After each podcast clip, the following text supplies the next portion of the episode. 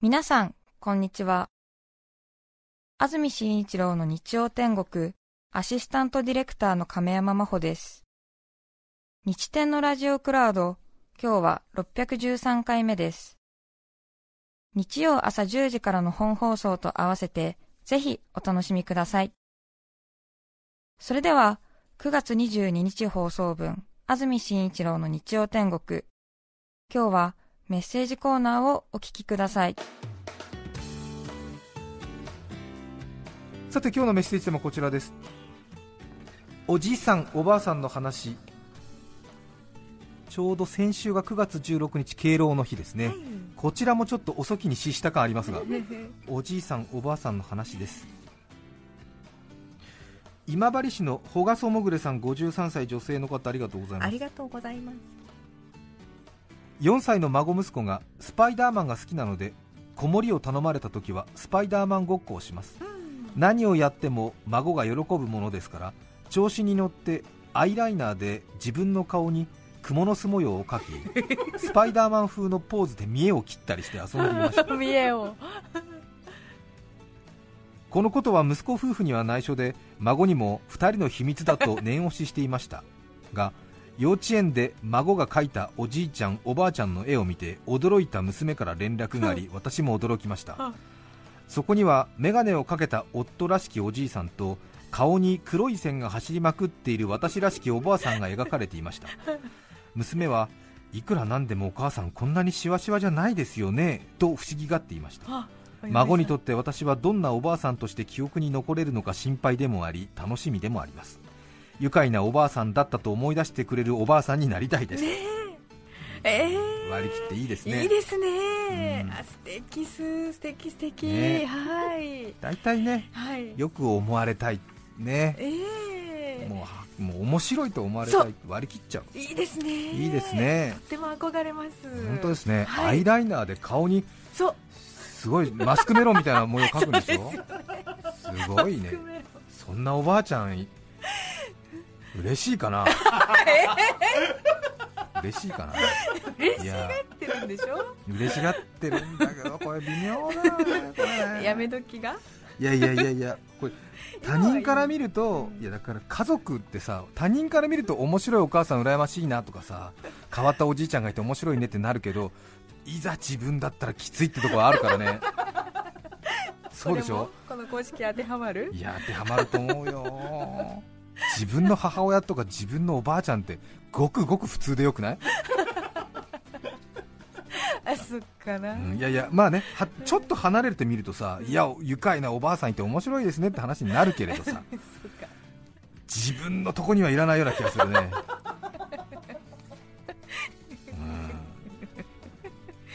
浜松市の朝太郎さん47歳女性の方ありがとうございます。ありがとうございます。うちのおじいちゃんは宮大工でしたそして父は大工です。ああすごいね、そんなおじいちゃんは生前バイクで父の現場から立派な柱を担いで盗みました。かなりの距離がある寺に運び寺の床の間に柱をはめ込みじいちゃんがお寺に寄付した形になりました。何年か経ちおじいちゃんが死に四十九日を迎えました。この時の法要はお寺であげました。お経をあげ全て終えたところでお坊さんが父の前に現れ源一さんにはこの素晴らしい柱を寄付していただきましての挨拶に父はおおここにあったか と狼狽そして絶句。まさか盗まれた柱がここにあったとは、この日からおじいちゃんはクソじじいと呼ばれることになりました。まあ、そうだよね。後に。おかしいなって一番大事な柱が現場から流れてこれは警察に行った方がいいなみたいなこと言って。おじいちゃんが死んで四十九日法要でお父様にこちらの柱を。ああ ここに。まさか。まさか。返してくれって言えないよねもうね。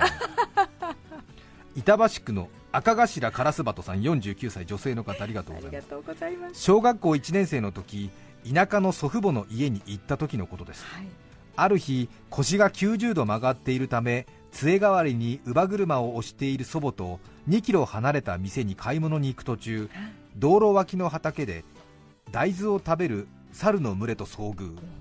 思わず祖母の後ろに隠れた私に祖母は一言。右の竹やぶを見ちゃいけない。そこにはこの群れのボスザルがいて目が合うと襲ってくる。でも見なければ襲ってこないから大丈夫。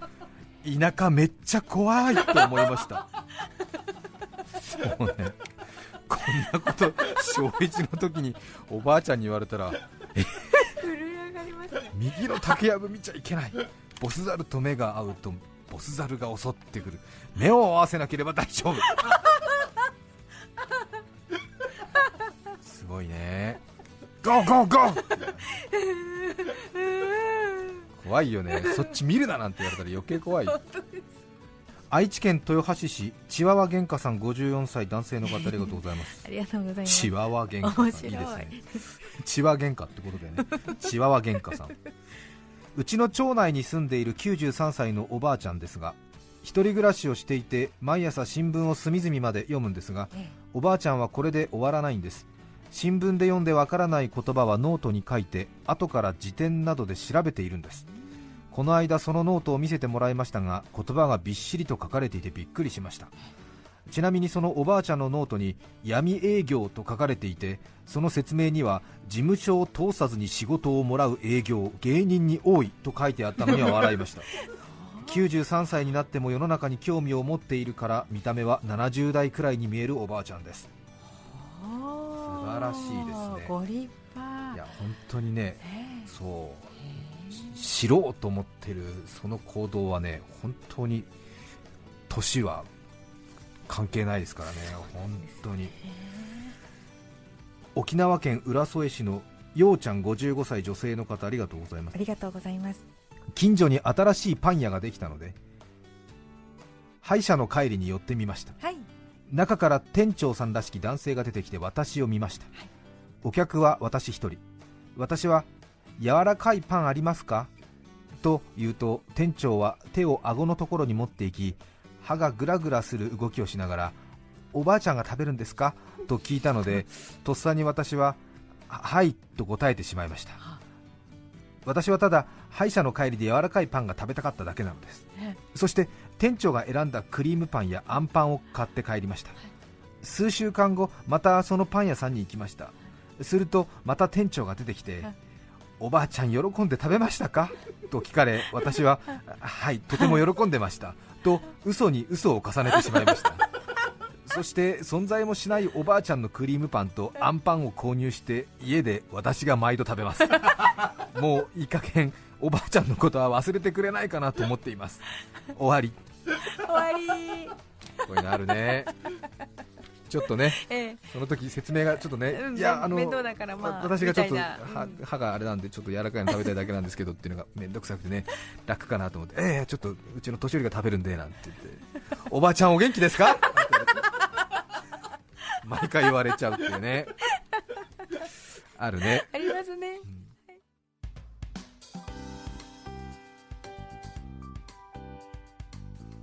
さて今日は先週が敬老の日そして明日が秋分の日お彼岸ということでおじいさんおばあさんの話です。府中市のぬめりこさん47歳女性の方ありがとうございまあすりがとうございます。私の勤めている会社に以前70代の王さんという男性がいました。はい。王さんは噛み合わせが悪いらしく何ぬねのがにゃににゅにゃにょになってしまっていましたが、はい。本人には自覚がありませんでしたある日出先で食堂に入り同僚が日替わりランチを頼んだので私にも同じものをくださいのつもりで短く同じおにゃじと言ったらうなぎが出てきたそうです あれは高くついたなぁと不思議そうでしたが今でも我が社ではうなぎ事件として語り継がれています 可愛いですね可愛いですよね。そうね。あ、私も同じって言ったらうなぎが出てきた。同じ。同じ。にゃじ同じ。にゃじうなぎ。高くついたなって顔高くついたな。そうね。札幌市の方からです。ありがとうございます。ありがとうございます私の祖父はテレビで北海道日本ハムファイターズの試合を見ることを日々の楽しみにしていますはいある時父が仕事帰りに祖父の家へ行くとテレビを見ながら祖父が今日は登別が投げていると言ったそうです。日本ハムに登別なんて選手はいないし祖父の言うことを理解できず父はしばらく困り果ててたそうです。困り果てていたそうですが、はい。よくよく話を聞くとロドリゲスとうまく発音できない祖父は登別と言っていたそうです。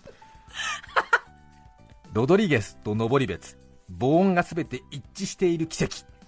それ以来家族みんなロドリゲス投手が投げていると登別が投げていると言っています面白い。ねえ確かに。これはそこそこいいんじゃないですか？ロドリゲス。登別ううーんん。ねえいい。ですね。はい。矢板市の性格はドラミちゃん51歳女性の方ありがとうあございます。りがとうございます。おじいちゃんおばあちゃんの話太っている私にばあちゃんは言った。ばあちゃんもデブ母ちゃんもデブ。だからお前は絶対痩せない。安心して柏餅を食えそうね躊躇してたらダメだってそうですね。痩せることはない。迷迷うな。何を希望を持ってるんだ柏餅食べろ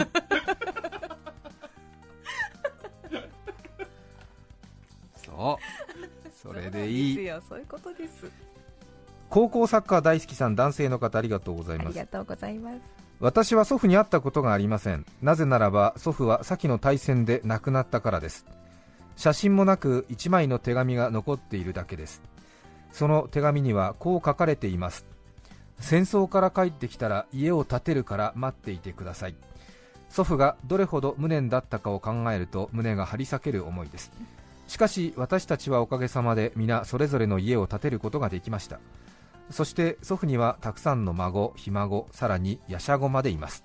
毎日空を見上げて心の中で叫びます。おじいちゃんありがとうございます。あなたの意思は私たちがついています。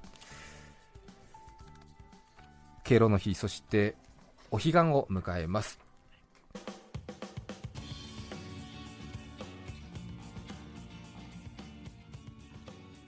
鎌倉市のかっぱ姫さん34歳男性の方ありがとうございます。私の母方の祖母は大正15年生まれ現在94なのですがまだまだ頭足腰ともにピンシャンしています。それもそのはず祖母は小さい時からバスケットボールを始め小兵の選手でありながらなんと昭和15年に行われなかった幻の東京オリンピックのバスケ日本代表候補だったそうなのです。へすごいえねそういうおばあちゃん持つのはすごいね。私は小さい頃からおばあちゃん子で幼稚園の頃は祖母と一緒にお風呂に入りおばあちゃんの昔の話を聞くのを楽しみにしていました。はい。特に印象に残っているのが祖母が女学生時代にバスケット部で全国大会で準優勝した話。チームのエースはおばあちゃんキャプテンはワニさんと聞かされえー、おばあちゃんワニとバスケやってたの？と驚いていたことです。祖母はそうキャプテンは背がおばあちゃんよりずっと高いワニさんと平然と話し私はへえ昔は人間とワニはバスケやっていたんだと そのまま信じ込んでいました。母からワニさんという名字の立派な人間だったということを聞かされて愕然としたのは小学校4年生くらいのことでしょうか。当時わざと私をからかったのかどうかを祖母に確認したことはありませんが可愛いおばあちゃんずっと長生きしてもらいたいと心から思っています。まあねワニっていう名字の方ねいらっしゃるでしょうね、ええええうん。でも確かに小さい時にね キャプテンワニさんだったっけなって言うと た立つの？皆さんからのメッセージありがとうございました。ありがとうございました。9月22日放送分、安住紳一郎の日曜天国、メッセージコーナーをお聞きいただきました。それでは、今日はこの辺で失礼します。安住紳一郎の日曜天国。食欲の秋です私は栗を拾い滝川さんは栗捨てる TBS ラジオ FM905 AM954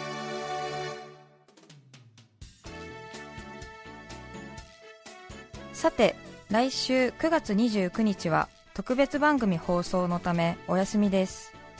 再来週10月6日のメッセージテーマは、最近買ったもの。ゲストは室井茂さんです。それでは来週も日曜朝10時 TBS ラジオでお会いしましょう。さようなら。安住紳一郎の TBS ラジオクラウド。これはあくまで試供品皆まで語れぬラジオクラウド。ぜひ本放送を聞きなされ。954-905